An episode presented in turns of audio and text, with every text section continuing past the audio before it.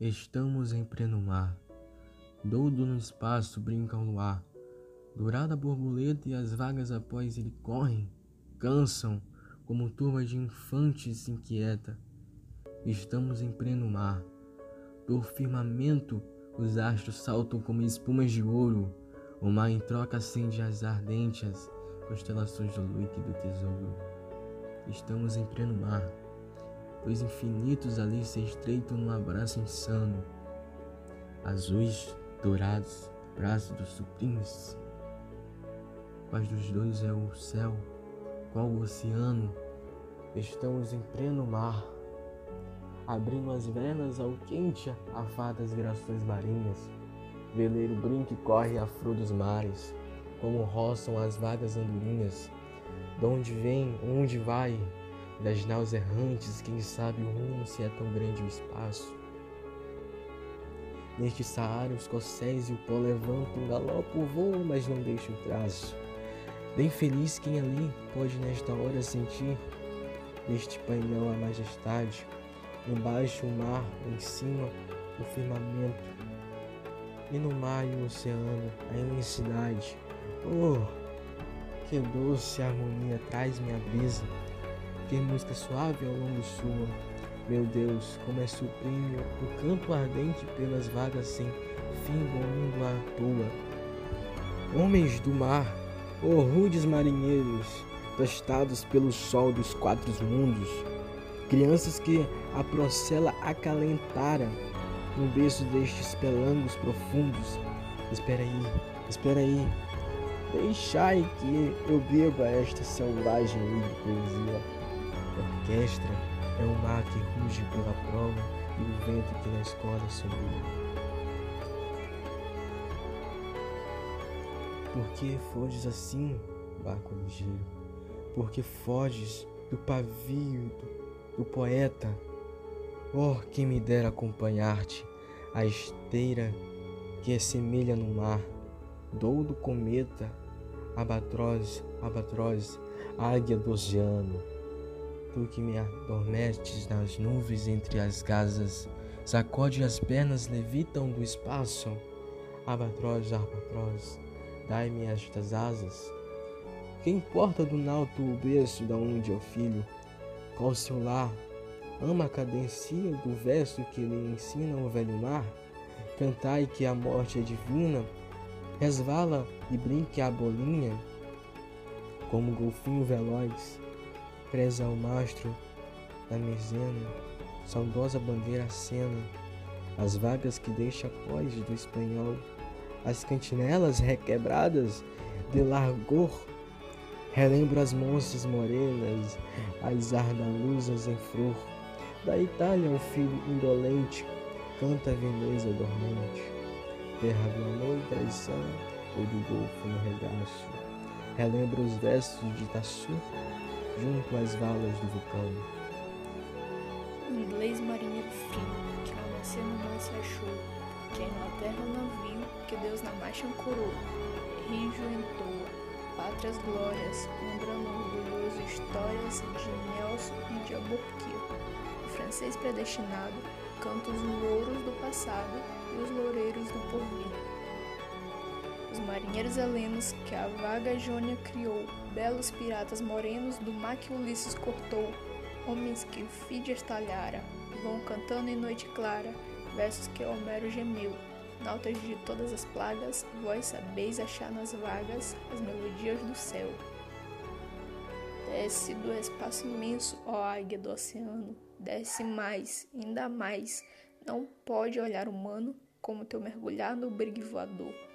Mas o que eu vejo eu aí, que quadro da amarguras, é canto funeral, que tétricas figuras, que sendo infame viu. Meu Deus, meu Deus, que horror. Era um sonho dandesco. O tombadilho que das luzernas avermelha o brilho, em sangue a se banhar. Tinir de ferros, estalar de açoites, legiões de homens negros como a noite, horrendos a dançar. Negras mulheres suspendendo as tetas magras crianças, cujas bocas pretas regam o sangue das mães. Outras moças mais nuas e espantadas, no turbilhão de espectros arrastadas, em ânsia e mágoas vãs. E ri-se a orquestra irônica, estridente, e da ronda fantástica a serpente faz doudas espirais. Se o velho orqueja, se o chão resvala, ouvem-se gritos, o chicote estala, e voam mais e mais. Presas no elos de uma só cadeia, a multidão famita cambaleia e chora e dança ali. Um de raiva delira, outro enlouquece, outro que martírios embrutece, cantando geme e ri. No entanto, o capitão manda a manobra, e após fitando o céu que se desdobra, tão puro sobre o mar, diz do fumo entre os densos nevoeiros: Vibrai, rige o chicote marinheiros, fazei-os mais dançar. E ri-se a orquestra irônica, estridente, e da ronda fantástica serpente faz doudas espirais. Qual um sonho dandesco as sombras voam, gritos, ais, maldições, preces ressoam, e disse Satanás. Senhor Deus dos desgraçados, dizei-me vós, Senhor Deus, se é loucura, se é verdade, tanto horror perante os céus. Ó mar, por que não apagas com as esponjas de tuas vagas, de teu manto este borrão? Astros, noites, tempestades, rolai das imensidades, varrei os mares tufão. Quem são estes desgraçados, que não encontram em vós, mas que ri calmo da tuba que excita a fúria do algoz? Quem são? Se a estrela se cala, se a vaga a pressa resvala, como um cúmplice vulgaz, perante a noite confusa. Dizem tu, severa musa, musa liberina, audaz, são os filhos do deserto, onde a terra espousa a luz, onde vive em campo aberto a tribo dos homens nus. São guerreiros ousados que com os tigres mosqueados combatem na solidão. Ontem simples, fortes, bravos, hoje míseros escravos, sem luz, sem ar, sem razão. São mulheres desgraçadas, como Algar foi também, que sedentas, alquebradas, de longe, bem longe vêm, trazendo com tímidos passos filhos e algemas nos braços, na alma, lágrimas e fel. Como Algar sofrendo tanto, que nem o leite de pranto tem que dar para Ismael. Lá das areias infindas, das palmeiras do país, nasceram crianças lindas, viveram moças gentis. Passa um dia caravana, quando a viagem na cabana cisma a noite nos véus. Adeus, Oxóssia da noite, adeus, palmares da fonte. Adeus, amores, adeus.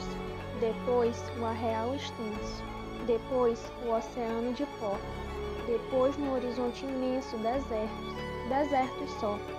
E a fome, o cansaço, a sede, ai, quanto infeliz que cede e cai para não mais se erguer. Vaga um lugar na cadeia, mas o chacal sobre a areia acha um corpo que roer.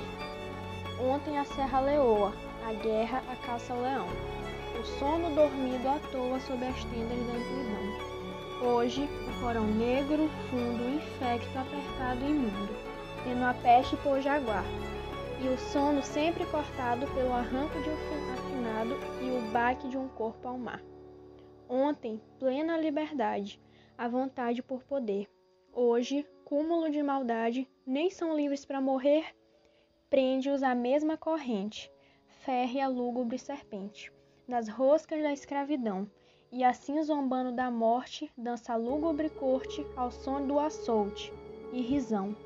Senhor Deus dos desgraçados, dizei-me, Senhor Deus, se eu deliro ou se é verdade tanto horror perante os céus. Ó mar, porque não apagas com a esponja de tuas vagas do teu manto este borrão? Astros, noites e tempestades, rolai das imensidades, varrei os mares, tufão. Existe um povo que a bandeira empresta para cobrir tanta infame e covardia, e deixa-a transformar-se nessa festa em manto impuro, bacante e fria. Meu Deus, meu Deus, mas que bandeira é esta, que imprudente na gávea tripudia?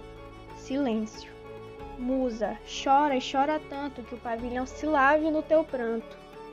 Auriverde pendão de minha terra, que a brisa do Brasil beija e balança estandarte que a luz do sol encerra e as promessas divinas da esperança.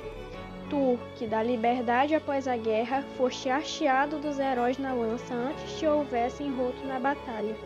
que servires a um povo de mortalha, fatalidade atroz que a mente esmaga.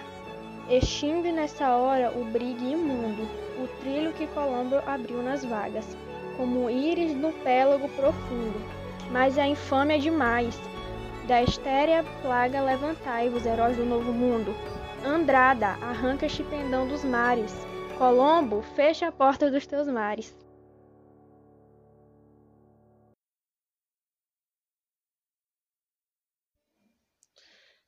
Fala galera, como vocês já perceberam, hoje falaremos sobre o navio negreiro de Castro Alves. Vem conosco!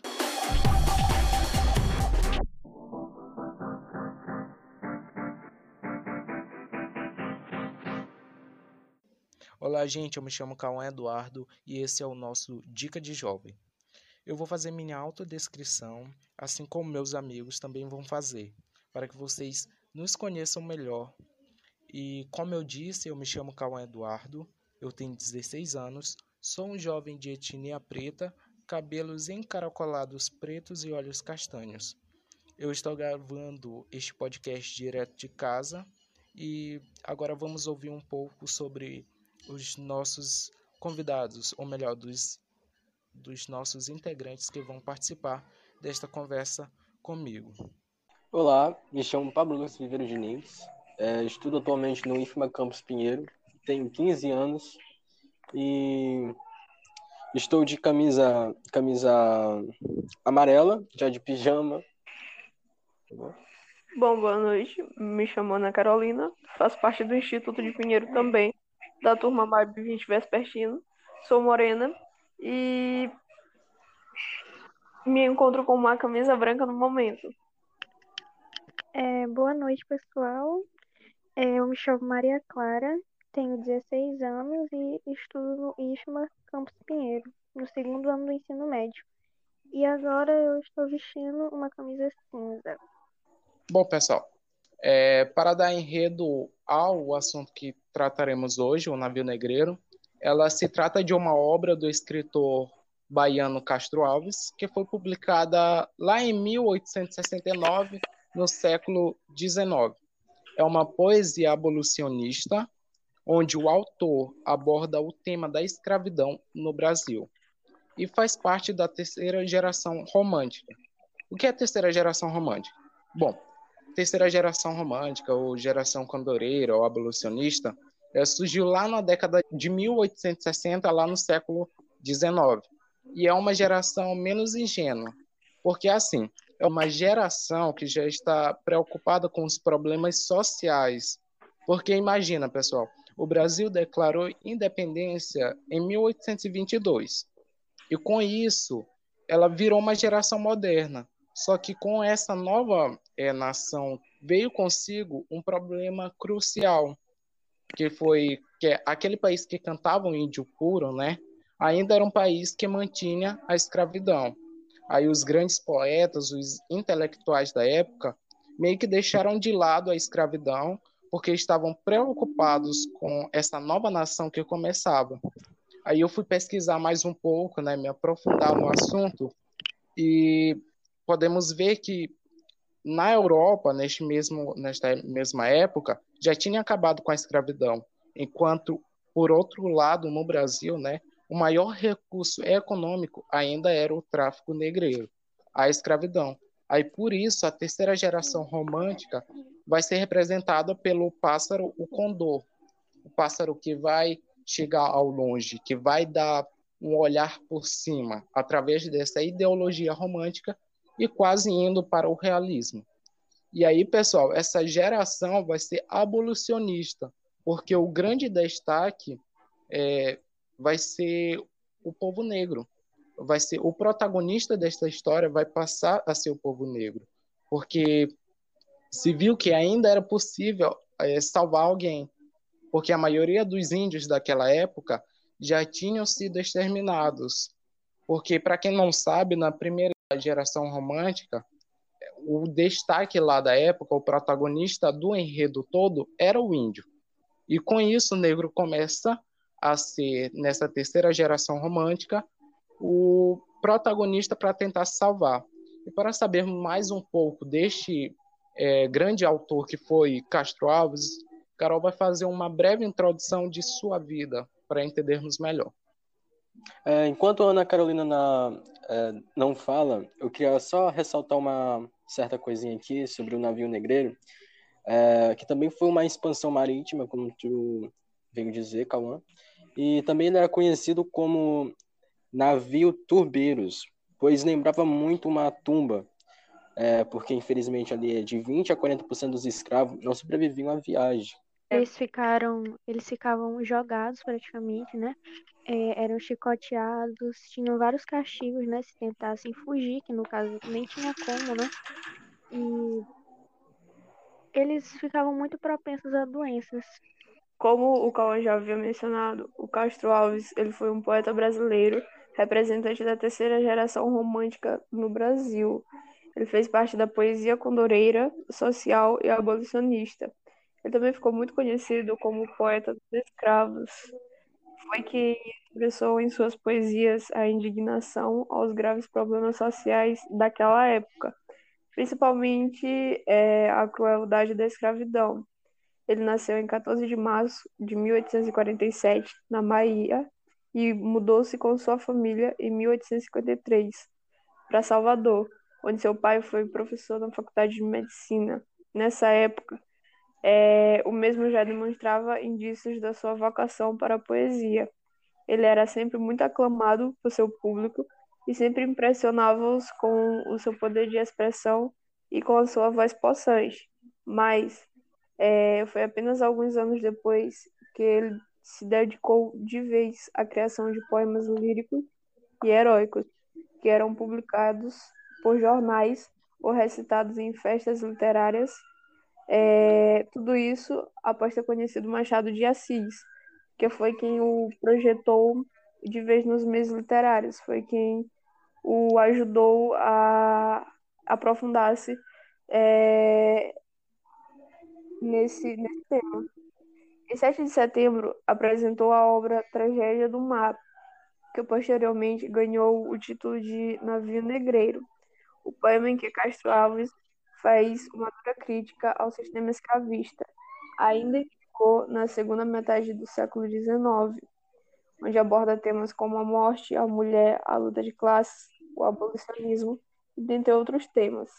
Infelizmente, o mesmo faleceu vítima da tuberculose dia 6 de julho de 1871 em Salvador, na Bahia, deixando um grande marco na literatura brasileira e suas grandes obras, dentre elas O Navio Negreiro, que será muito mencionado daqui em diante. É, Ana Carolina, é, só para tirar uma dúvida aqui, um fato, é, ele já sofria disso há anos, correto? Exato. Inclusive, antes de dele chegar a morrer, ele viajou numa viagem dele a São Paulo, ele levou um tiro no pé esquerdo o que levou a várias complicações. Teve que amputar a perna e etc. Aí, anos depois, em Salvador já, ele chegou a falecer vítima de, da tuberculose.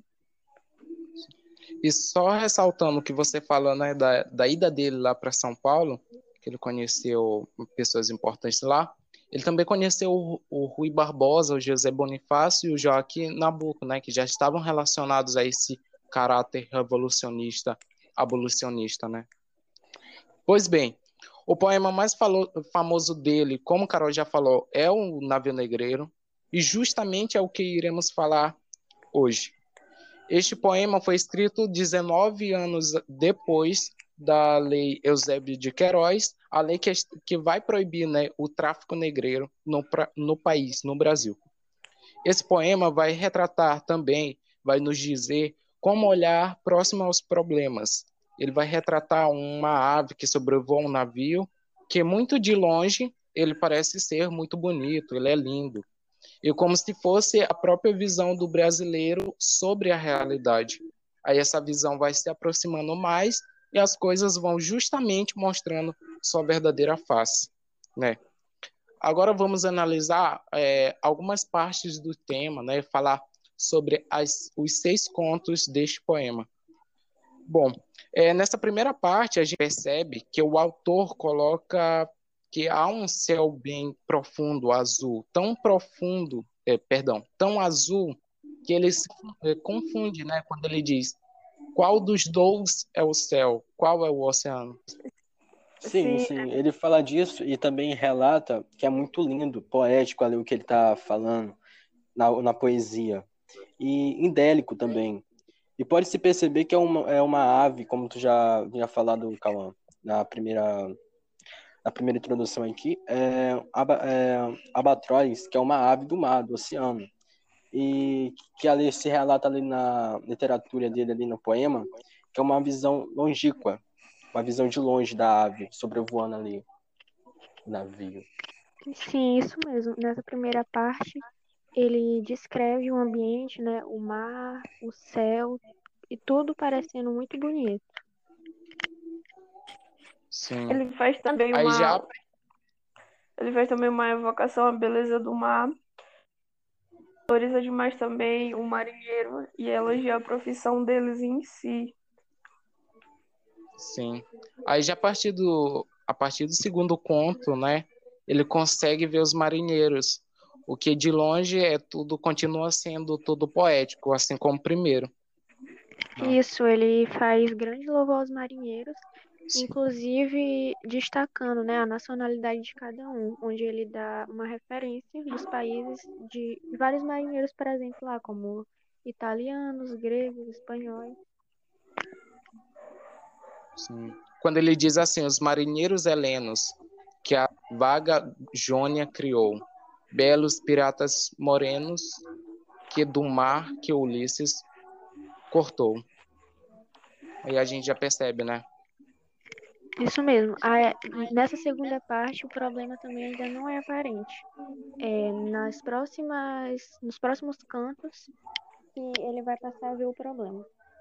Sim, a partir do terceiro conto, ele já começa a ver a verdade, é, que é justamente quando a águia desce do, do, do espaço imenso. Quando ele diz assim, é, desce do espaço imenso, ó águia do oceano. Aí a gente pode ver o desespero que ele passa, né? Exatamente. Aí já no quarto verso aí, é, falou do desespero que ele passa ali no quarto verso, ele relata bastante o terror e o drama dos escravos que sofriam ali. E mulheres negras, crianças e homens, todos ali sendo torturados. Ali, e também, só para ressaltar aqui, acho que já no quinto verso, no quarto também, ele fala sobre tetas de mulheres negras para fora, ali é, já dizendo um abuso sexual com aquelas mulheres, aquelas mulheres Sim. negras. Aí nessa, nessa parte 4, né? é, o autor entra no navio quando ele passa é, a olhar essa ilusão, essa utopia, ele vai conseguir olhar o sonho dantesco. Sonho esse onde ele compara né, a vida dos escravos com as cenas horríveis do inferno, é, lá, descritas lá no Divina Comédia. É um inferno que o país tenta não mostrar para fora, porque o, o Brasil está tão preocupado de deixar esse problema dentro do país que ele não quer que os outros saibam, né? Saibam. É como se ninguém quisesse apresentar esse inferno inferior para o outro. É, ele a- fala também no verso subsolo, ali relatando ali o contexto de esconder isso para os brasileiros, esconder a escravidão. E faz questão de mencionar os gritos dos seres humanos que eram submetidos àquela tortura frequente. Que é música, segundo ele, uma música que se transforma em uma orquestra. E você percebe uma tremenda animalidade, né? Quando ele retrata que as crianças não sugam mais o leite é, de suas mães, mas sim o sangue delas, né? É, essa animalidade é criada justamente por conta dessa máquina comercial da escravidão. Exato. É um trecho em que ele já não vê mais beleza naquele navio. É justamente pelas torturas que são feitas aos heróis africanos. O mesmo chega até a desejar que o navio afunde, pois o nível de atrocidades lá dentro é muito alto. E essa frase que o navio afunde é apenas no sentido metafórico, é para o fim da escravidão e para o fim do tráfico negreiro, negreiro, que o mesmo abominava quando era vivo. E a, a partir dessa terceira margem, né, entre a América e a África, existe um lugar que não é de ninguém, que é o próprio navio negreiro, né? E fazendo uma analogia, é uma analogia, né? Um, é, ele coloca que na África eles eram humanos e já na, na América eles viraram animais, porque eles até então acreditavam que os índios e os negros eram uma subespécie. Pois é. E, e, e aí ele encerra o poema pedindo para Colombo uma intervenção, quando ele fala: Andrada, arranca este pendão dos ares, Colombo, fecha a porta dos teus mares. Sim, Cauã. E a gente, como Carol disse, né, a gente pode ver que ele era muito religioso, porque ele pediu também, né, ao Colombo e também uma intervenção de Deus, né, pedindo que os mares afundem um barco para que acabe com tanta atrocidade. É, esse final é, é excepcional, esse final é lindo demais, né? É, e agora, é bom, como ele já pediu a intervenção é, dos mares, ele pede que Colomba acabe logo com aquilo, porque já não era necessário, né? E nunca foi necessário, no caso, a escravidão. E agora a Clara vai, vai mostrar um pouco sobre, vai falar um pouco pra gente sobre a escravidão moderna, né, até nos dias de hoje. Certo. Então, é, a gente sabe que a Lei Áurea foi assinada desde 1888, né? E foi, sim, um grande passo contra a escravidão. Mas isso não quer dizer que ela não exista mais, apesar de muita gente achar que acabou ali. É, segundo o Ministério do Trabalho, somente aqui no Brasil, mais de 36 mil pessoas só aqui no Brasil foram resgatadas nos últimos 15 anos com situações análogas à, à escravidão. E a gente percebe a, a escravidão, né, até próprio no racismo estrutural que a gente vive nos dias de hoje. A gente, porque eu sou negro também, né? Sim, isso mesmo. É, ela trouxe muitos reflexos, né, como a desigualdade racial. Sim, o preconceito geral, na verdade, né? em pleno século XXI, pessoas que ainda existem com esse pensamento é, fora da, é, dentro ainda, com o pensamento presamente presa, como dizem por aí. Sim, porque a escravidão foi lá no século, no caso esse poema, né, foi lá escrito lá no século XIX, né? aí até no século XXI, passaram vários anos e algumas pessoas, digamos assim, da sociedade ainda levam esse preconceito consigo e vão distribuindo por aí, né? De, de pai para filho, de, de, né? E aí vai. Isso mesmo, e a gente pode observar, né, em nossa vida no dia a dia, tanto em coisas mais, assim, sérias, né, não que isso não seja, é, como 75% dos homicídios são negros, né, são pessoas negras que morrem, e a taxa de analfabetismo e desemprego também são maiores, são maiores entre os negros. Sim. Pois bem, galera, essa foi a nossa análise do podcast, né, Navio Negreiro. Obrigado, meus amigos. É sempre bom falar com vocês. E você que está se preparando para o Enem, né? Fica ligado, pois eles sempre gostam de colocar perguntas relacionadas a esse poema. Agradecemos ao nosso caro ouvinte, professor Menezes, e a vocês que estão nos ouvindo. É, obrigado novamente, um beijão e até logo. Obrigado a todos e tchau. Obrigada, gente.